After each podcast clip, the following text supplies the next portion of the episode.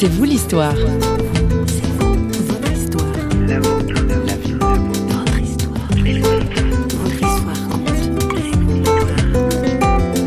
Eh ben, je dirais que l'adoption, c'est une aventure extraordinaire, que chaque situation est unique. Et moi, cette situation vécue m'a appris à ne pas juger d'autres situations qui me paraîtraient bizarres et qu'on a besoin de soutien. On a besoin de se sentir aimé même lorsqu'on ne se sent pas aimable soi-même, qu'on ne comprend pas ce qui nous arrive. J'ai aussi appris que la précipitation est souvent, est souvent mauvaise. Et ça, c'était une leçon euh, de vie euh, ouais, douloureuse, vraiment douloureuse. Bonjour et bienvenue dans C'est vous l'histoire. Notre invitée d'aujourd'hui est Aurélie. Elle nous partage une histoire difficile. On va parler d'adoption, mais aussi d'abandon. Il y a plusieurs années de cela, Aurélie se met à douter de sa capacité à concevoir des enfants. Avec son mari, il passe par deux fausses couches. Et le temps passe, l'idée d'adopter un enfant fait son chemin. Le couple entame alors une procédure et les choses s'accélèrent. Il faut se rendre au Vietnam. Mais l'histoire ne va pas prendre la tournure escomptée. Elle s'est confiée au micro de notre journaliste François Sergi. Voilà, moi j'étais folle de joie. Oui, alors les sentiments, donc c'est folle de joie. Ah oui, folle de joie. Là, je serais partie sur le champ, quoi, si j'avais pu. Il n'y avait pas une petite crainte quand même euh, face à cet inconnu euh, Alors non, moi, moi euh, non, non, j'étais, j'étais folle de joie. Je, voilà, je me réjouissais. Et vous partez? Et on part, et on part, donc fou de joie. Dès qu'on est arrivé, ça a été un peu compliqué parce que visiblement on n'était pas attendu. Je ne sais pas, il y a eu un problème de communication. Moi, je ne voulais pas repartir sans, sans Alexandre, et, euh, et voilà. Il fallait vraiment le vouloir, cet enfant. Absolument, absolument. Non, non, alors j'étais déterminé à faire tout ce qu'il fallait pour qu'il puisse revenir avec nous. Alors arrive un moment où vous allez l'avoir dans vos bras. Ça, c'était un moment très fort, extraordinaire, quand on est allé le chercher au milieu d'autres enfants. Voilà, Alexandre était là. Donc vraiment. Vous savez un peu les conditions euh, dans lesquelles il est né, pourquoi est-ce qu'il a été euh, confié oui, alors, à euh, nous avons pu voir les documents par lesquels sa maman disait renoncer à pouvoir s'occuper de, de lui. Voilà, c'était une famille qui était visiblement pauvre et la maman a dû se séparer de, son petit, oui. Alexandre, dans les bras, vous aviez toujours ce bonheur que vous aviez euh, avant de le, rencontrer Ou est-ce que ça a été un peu terni par tout ce que vous avez vécu autour de ça oui. Ça a été un peu terni parce que, bon, déjà, il y a eu un stress énorme à l'arrivée là-bas. Alexandre était malade, il toussait énormément, il vomissait. Moi, je ne me sentais pas bien du tout, mais je ne savais pas ce qui se passait. Je pensais que c'était le stress, en fait, simplement. Donc, j'étais vraiment mal. Et quand on est rentré, j'étais étonnée de ne pas ressentir de joie. Je ressentais une immense fatigue, simplement envie que hmm. tout s'arrête. J'étais juste épuisée. Qu'est-ce qui ne va pas fonctionner? Au début, en fait, je ne comprends pas. Je pense que je suis fatiguée. Les gens étaient en fait fous de joie autour de moi et j'arrivais pas à entrer dans cette joie finalement. J'ai pas osé en parler au début parce que je me disais ça va passer. Voilà. Donc c'était lié à cette relation à cet enfant. Est-ce que vous avez culpabilisé par rapport à Oui, alors alors euh, énormément. Au début, j'ai eu très peur de ce qui se passait et finalement je me suis dit mais est-ce que peut-être il y a une possibilité que je sois moi-même enceinte?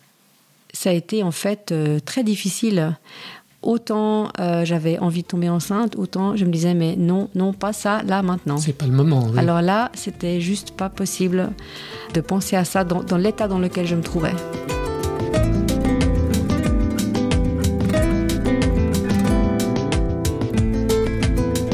Ce qui était compliqué, c'est que les gens autour de moi trouvaient que c'était une excellente nouvelle que vous euh, soyez enceinte Voilà, aussi, c'est vrai que j'avais fait deux fausses couches Allez, avant. ça fait deux enfants d'un coup, comme si vous aviez des jumeaux, en somme Oui, un peu, un peu. Pour moi, en fait, ça a été euh, une détresse euh, terrible. Oui, absolument. Je ne savais pas comment j'allais gérer ça.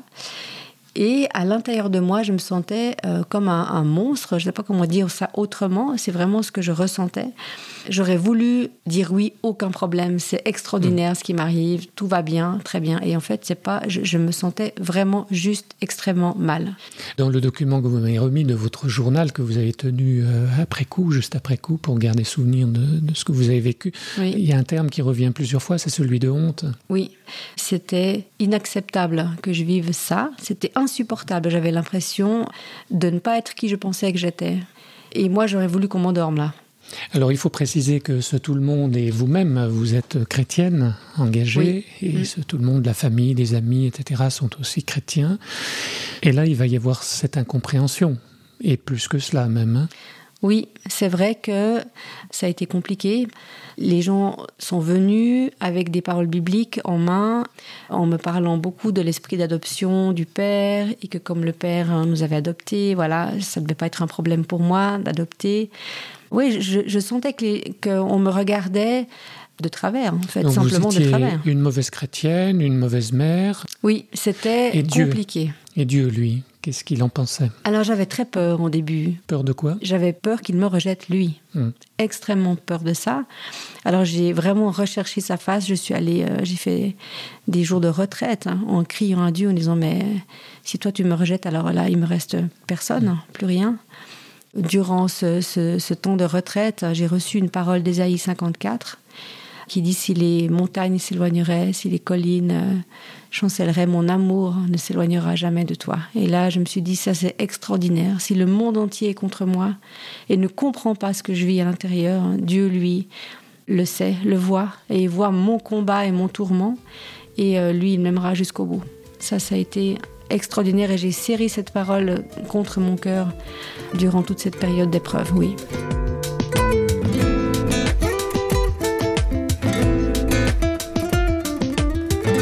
La situation s'aggrave. Aurélie est sans dessus-dessous.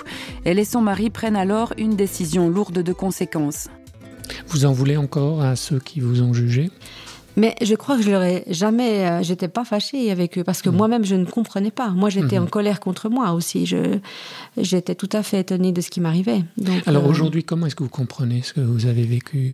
Alors aujourd'hui, j'ai compris que de prendre des décisions trop vite, c'est rarement une bonne chose déjà. Et j'ai compris aussi qu'ayant eu d'autres grossesses après, ben, lorsque je suis enceinte, je suis vraiment très mal les premiers mois. Toutes ces odeurs, tout ce qui m'entourait, en fait. Ça se répercute sur votre euh, mental et il y, a un, phénomène de rejet qui se fait. Un phénomène d'écœurement général, si on peut dire ça comme ça. Alors, qu'est devenu ce petit Alexandre? Il a été trois semaines chez nous, donc pas longtemps. Ensuite, euh, il a été euh, cinq semaines chez mes parents avant d'être accueilli dans une pouponnière. Nous avons donc pris la décision de le laisser pour qu'il puisse être euh, adopté rapidement. Nous, on priait pour qu'il puisse être dans une famille chrétienne. On a simplement appris que ce couple était un couple chrétien qui ne pouvait pas partir au Vietnam et qui rêvait d'avoir un petit garçon du Vietnam. Et ils ont véritablement vécu un coup de foudre avec Alexandre. La maman d'Alexandre m'a dit qu'il gardait son prénom, que nous avions choisi, et qu'eux étaient extrêmement reconnaissants qu'on se soit trompé. Parce que grâce à notre erreur, ils ont pu adopter Alexandre. On avait amené Alexandre vers eux, en fait. Et ils nous ont libérés de la culpabilité pour une grande part. Et eux étaient fous de joie du chemin qu'on a fait à leur place d'amener Alexandre dans leur famille. Donc si je comprends bien, il n'y a pas eu besoin, nécessité de demander pardon, parce que vous aviez un sentiment de culpabilité. Alors ce sentiment de culpabilité, il a mis des années et des années hein, à partir. Et je ne sais même pas si vraiment il est complètement et comment parti. faire partir ce sentiment de culpabilité J'ai dû accepter de me pardonner. Quand j'y pense, et c'est vrai, j'évite de trop y penser, hein, mais lorsque j'y pense, je me dis, mais j'aurais dû attendre de me sentir mieux. Maintenant que je sais pourquoi je suis mal, j'aurais pu le faire peut-être. Ça, c'était j'aurais pu accueillir Alexandre. Hmm. Et, euh, vous refaites un film. En voilà, fait, exactement. Hmm. Alors que Parce que dans le document, vous parlez d'échec. Mais d'un autre côté, vous, vous terminez cet entretien en nous disant que Alexandre a, une famille et il est heureux. Oui, alors, alors c'est, vrai. pour vous Pour moi, c'est resté des années comme une zone noire de ma vie. Hmm. J'avais, oui, une, honte terrible. Je, je, voulais, je ne parlais pas de ça.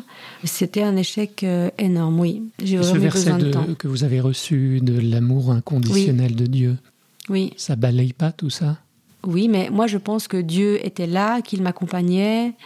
Mais en fait, le, pardon, c'était moi qui avais de la peine à me l'accorder. Mhm. Moi, je crois que lui, il l'avait depuis mhm. longtemps. C'était tout à fait OK pour lui. C'est moi qui avais beaucoup, beaucoup de peine à me regarder moi-même et à accepter que je ressentais ce que je ressentais. C'est de moi que ça venait principalement.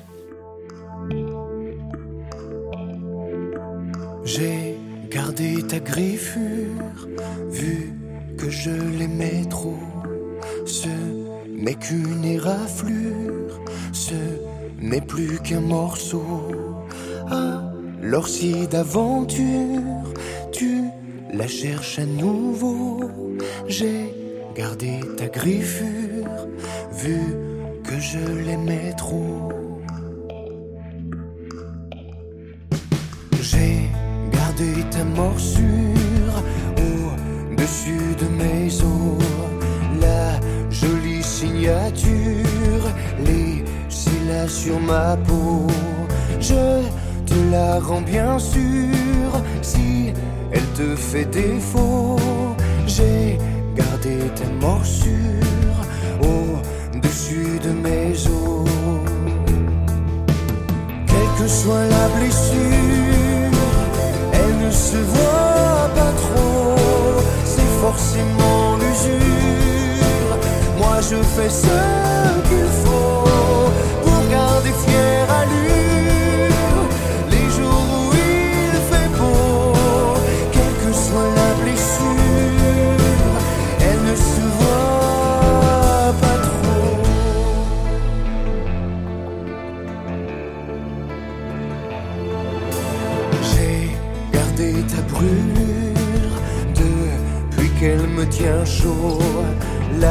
sous les couvertures, quand je dors sur le dos, c'est pour toi, je le jure. S'il fait moins que zéro, j'ai gardé ta brûlure depuis qu'elle me tient chaud.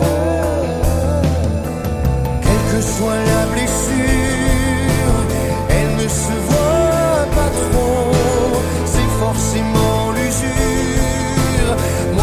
Moi je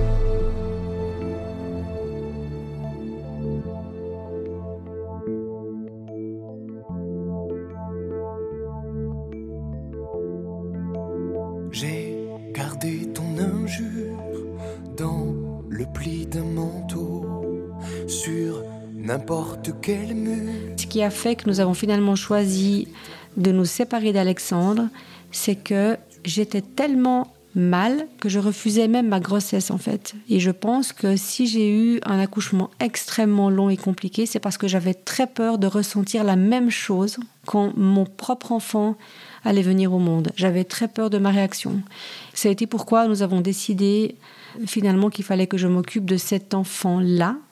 Je vais mettre la priorité sur cette grossesse. Et c'est particulier parce que j'avais fait deux fausses couches, mais je savais que cet enfant-là voulait vivre et allait vivre. Et j'ai jamais eu peur d'une fausse couche. Jamais.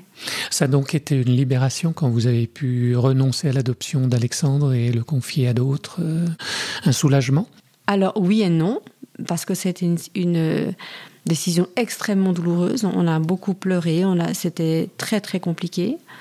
Ça a été un soulagement quand nous avons appris où était Alexandre et comment il avait rencontré sa nouvelle famille. J'ai eu besoin, je crois, de, ce téléphone avec la maman d'Alexandre où elle m'a dit maintenant vivez votre grossesse pleinement, préparez-vous à accueillir votre enfant. J'avais besoin de ces, de ces mots-là, je crois, de euh, cet encouragement-là.